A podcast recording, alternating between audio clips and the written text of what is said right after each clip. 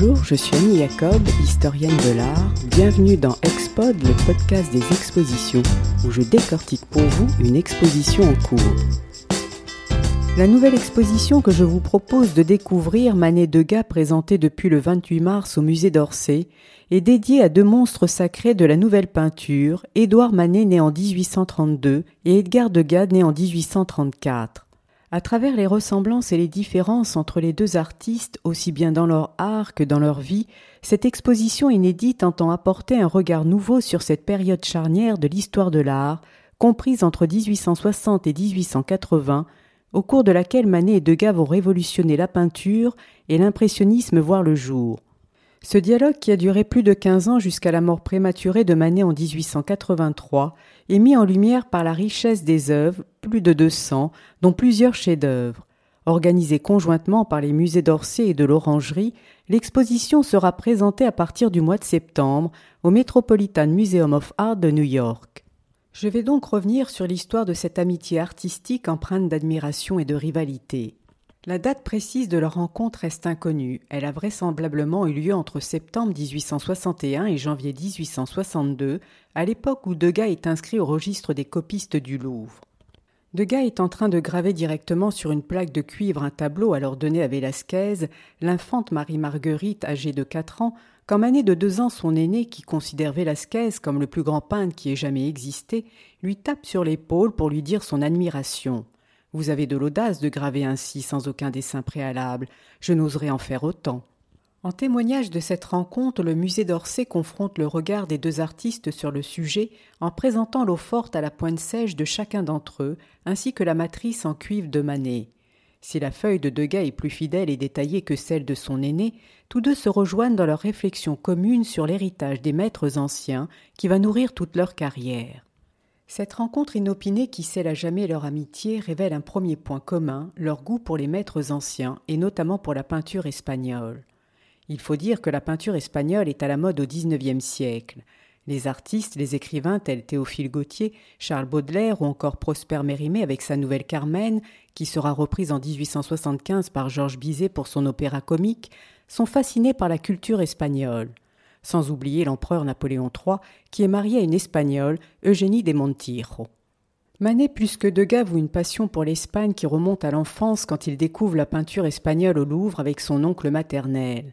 C'est d'ailleurs avec un tableau intitulé Le chanteur espagnol que Manet fait son entrée au salon de 1861 et obtient la mention honorable après avoir enthousiasmé Théophile Gautier qui écrit Caramba, voici un guitarero qui ne vient pas de l'opéra comique et qui ferait mauvaise figure sur une lithographie de romance.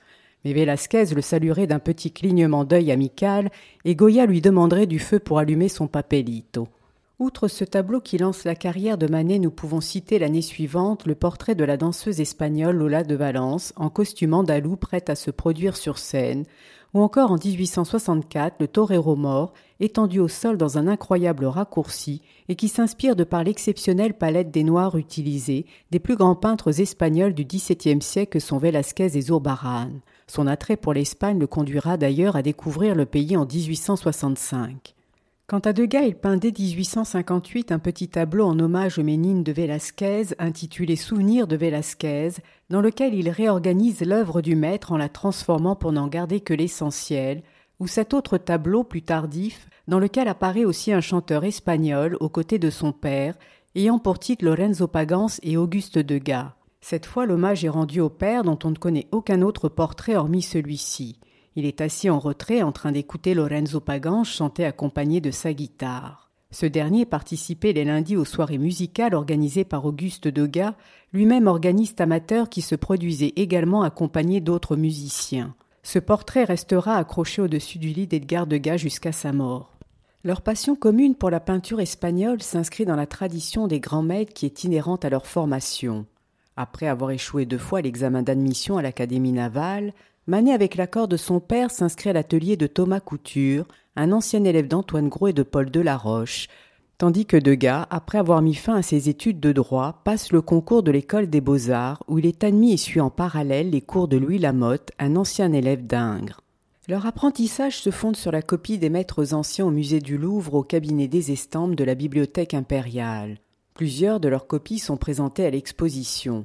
Ainsi, la copie faite par Degas en 1861 du calvaire d'après Montaigne, celle faite par Manet de la Vierge au lapin d'après Titien, tout comme la Vénus du Pardo. Si Manet s'est fait connaître au salon de 1861 par une peinture d'influence espagnole, Degas lui est enfin reçu au salon de 1865 avec scène de guerre au Moyen Âge, influencée par la Renaissance italienne. Sa toile passe hélas inaperçue car Manet avec son Olympia, inspiré de Titien de sa Vénus d'Urbino, attire toutes les attentions. Il fait scandale par son style novateur dans sa sincérité visuelle face à la tradition qui réclame une conception plus conventionnelle de la beauté.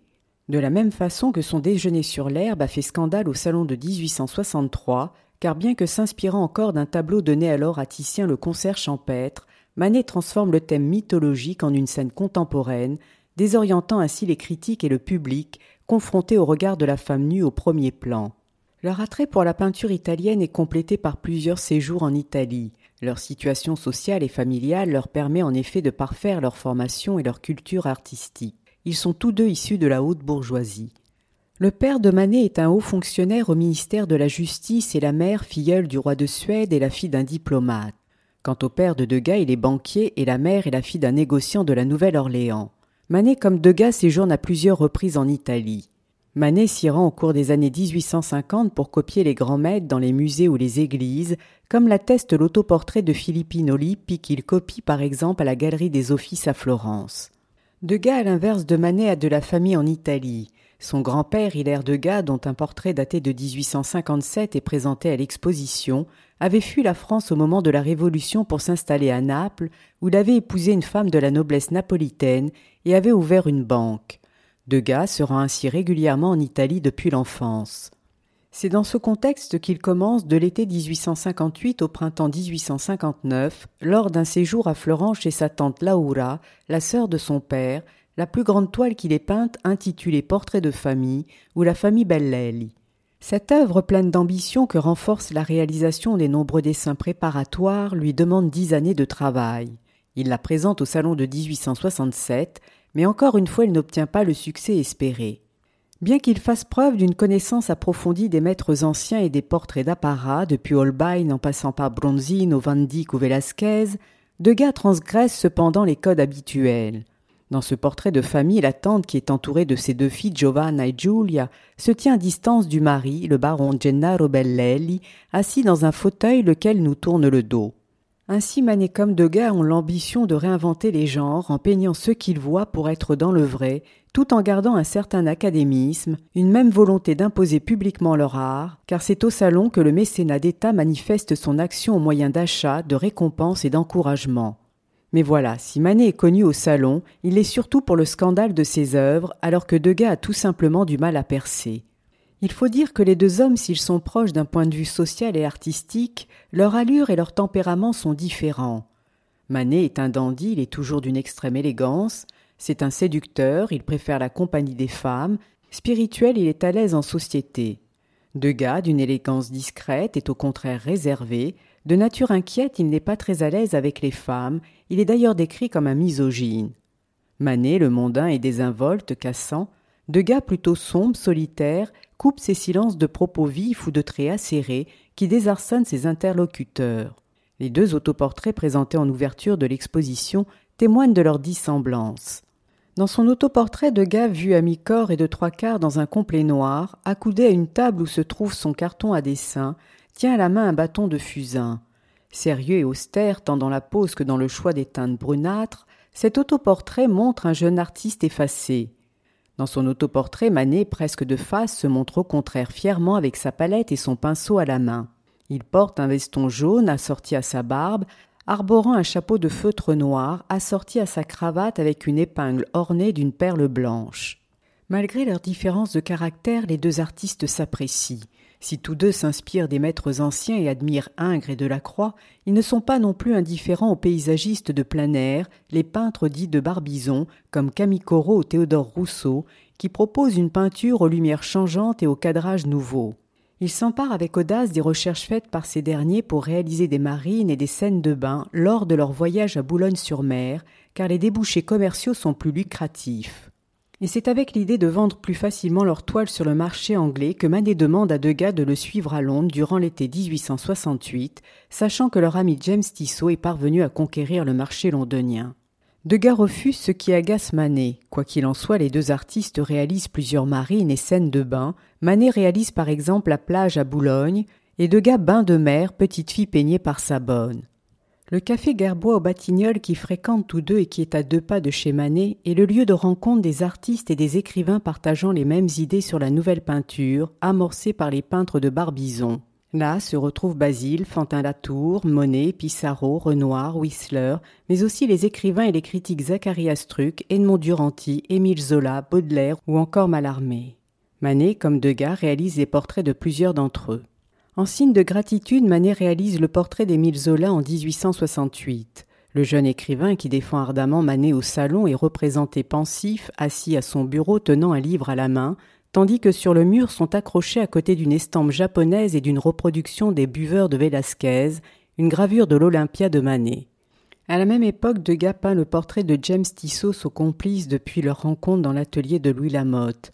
Déjà célèbre, il le représente dans son atelier en dandy dans une pose nonchalante, assis sur une chaise entourée d'œuvres d'art. Sur le mur figure le portrait de l'électeur Frédéric III le Sage de Lucas Cranach et une vaste composition à sujet japonais. Leur tournant le dos, il veut désormais regarder vers l'avenir, vers une peinture moderne. Manet et Degas fréquentent également les mêmes cercles qui sont ouverts aux artistes, aux écrivains, aux musiciens, et qui sont des lieux de modernité où les hommes et les femmes parlent d'art ou de politique sur un pied d'égalité. Outre celui de leurs parents, ils se rendent également à celui des Morisot. Deux défis des Morisot, Berthe et Emma ont été formés à la peinture sous l'égide d'un professeur, les beaux-arts étant alors interdits aux femmes. Ce sont Fantin Latour, Manet et Degas qui vont d'ailleurs encourager Berthe Morisot à se lancer dans une carrière d'artiste. Manet devient très proche de Berthe. Elle lui sert de modèle dans plusieurs portraits présentés à l'exposition, dont le balcon, où elle fait sa première apparition aux côtés du peintre Antoine Guillemet et de la violoniste Fanny Claus. Quant à Degas, il semble avoir des sentiments pour la sœur aînée prénommée Yves, qui est mariée à un percepteur et dont il réalise le portrait, portrait de Madame Yves Gobillard. Degas, très discret sur sa vie intime, il ne se mariera jamais, est raillé par Manet qui sait son attirance pour la sœur en disant à Berthe Il manque de naturel, il n'est pas capable d'aimer une femme, même de lui dire, ni de rien faire. De par leur caractère, les heurts et les disputes sont fréquents entre les deux artistes. La querelle la plus célèbre a lieu entre 1868 et 1869. Degas réalise alors un double portrait réunissant Manet et son épouse Suzanne au piano. Manet représenté vautré dans un canapé, jambes droites repliées, une main dans la poche, l'autre retenant son visage pensif, écoutant sa femme jouer. Avant de devenir son épouse en 1863, Suzanne, talentueuse musicienne, avait été son professeur de piano ainsi qu'à son frère Eugène. Présenté de profil, une partie de son visage et de son corps ont disparu. En effet, après avoir offert le tableau au couple, Manet mécontent du profil car Degas la peinte telle qu'elle est avec un double menton et un nez imposant et rougi à son extrémité, le découpe violemment au canif. Mais lorsque Degas découvre le tableau mutilé, il le récupère et renvoie à Manet une nature morte qu'il lui avait offerte. Probablement en réponse au tableau de Degas, Manet réalise à la même époque un portrait de Madame Manet au piano, où on la retrouve pourtant avec les mêmes imperfections. Quant à la bande qui figure désormais sur le tableau de Degas représentant le couple, elle aurait été ajoutée ultérieurement par le peintre lui-même, voulant reprendre le portrait afin de le restituer à Suzanne bien après la mort de Manet. Outre ce portrait, il est important de souligner que Degas a réalisé d'autres représentations de Manet, une dizaine de dessins et trois gravures, alors que Manet n'a peint aucun portrait de Degas. Il possédait uniquement une photographie, un portrait carte de visite dans un album où deux gars en pied posent gauchement le chapeau à la main. Quoi qu'il en soit, la querelle autour du double portrait est vite oubliée. Lorsque Napoléon III déclare la guerre à la Prusse en 1870, Manet, comme Degas profondément patriote, s'engage comme volontaire dans la garde nationale. Il demeure à Paris pour défendre la ville durant le siège. Après la guerre, il se retrouve désormais à l'exception de Basile, mort au combat au café de la Nouvelle Athènes, place Pigalle, pour reprendre leurs discussions enflammées sur leurs attentes en tant qu'artistes. Parmi les nombreuses discussions, il y a celle concernant l'évolution de la nouvelle peinture et de la volonté de plusieurs peintres de se réunir dans des expositions indépendantes. Il s'agit bien sûr des futurs impressionnistes. Voilà un nouveau sujet de discorde entre Manet et Degas qui va porter atteinte à leur amitié. Degas souhaite en effet que Manet fasse partie de cette nouvelle aventure, mais Manet refuse. Il veut rester fidèle à ses choix de peinture et de carrière, tout en affirmant vouloir soutenir pleinement ses amis. Pour lui, seule la reconnaissance officielle, c'est-à-dire le salon, est légitime. Degas, qui expose peu et dont les œuvres passent inaperçues au salon, veut au contraire, en marge de cette manifestation officielle, s'affirmer et s'épanouir pleinement dans la réalisation de son art. Dès le départ, il s'investit totalement dans ses expositions indépendantes et dissidentes, car il estime par rapport à son confrère, je cite, qu'il doit y avoir un salon réaliste, Manet ne comprend pas ça. Je le crois décidément beaucoup plus vaniteux qu'intelligent. C'est ainsi que Degas va prendre la tête du groupe et participer à toutes les expositions impressionnistes de la première en 1874 jusqu'à la dernière en 1886, à l'exception de celle de 1882. Si Degas ne parvient pas à convaincre Manet de participer aux expositions impressionnistes, il réussit au contraire à enrôler Berthe Morisot dès 1874, avant qu'elle n'épouse quelques mois plus tard Eugène Manet, le frère d'Édouard. Paradoxalement, Manet, qui refuse de rejoindre le groupe, adopte les codes du mouvement et laisse place à la lumière dans ses œuvres. Il suffit de regarder des peintures comme la famille de Monet au jardin ou en bateau toutes deux peintes en 1874 pour s'apercevoir que Manet reprend non seulement les codes impressionnistes, et notamment la technique, mais également les sujets de plein air qui leur sont chers. À l'inverse, Degas qui se revendique impressionniste peine à exprimer pleinement les codes comme on peut le constater dans le portrait qu'il réalise d'Eugène Manet la même année, assis dans un paysage dans lequel il se découpe nettement. Il rejoint néanmoins les impressionnistes dans sa volonté de traduire l'instantané. Ce paradoxe porte préjudice à Degas car Manet, bien qu'à l'écart du mouvement, apparaît comme le chef de file des impressionnistes au détriment de Degas. C'est un nouveau coup dur pour Degas, qui finalement reste dans l'ombre de Manet jusqu'à sa mort.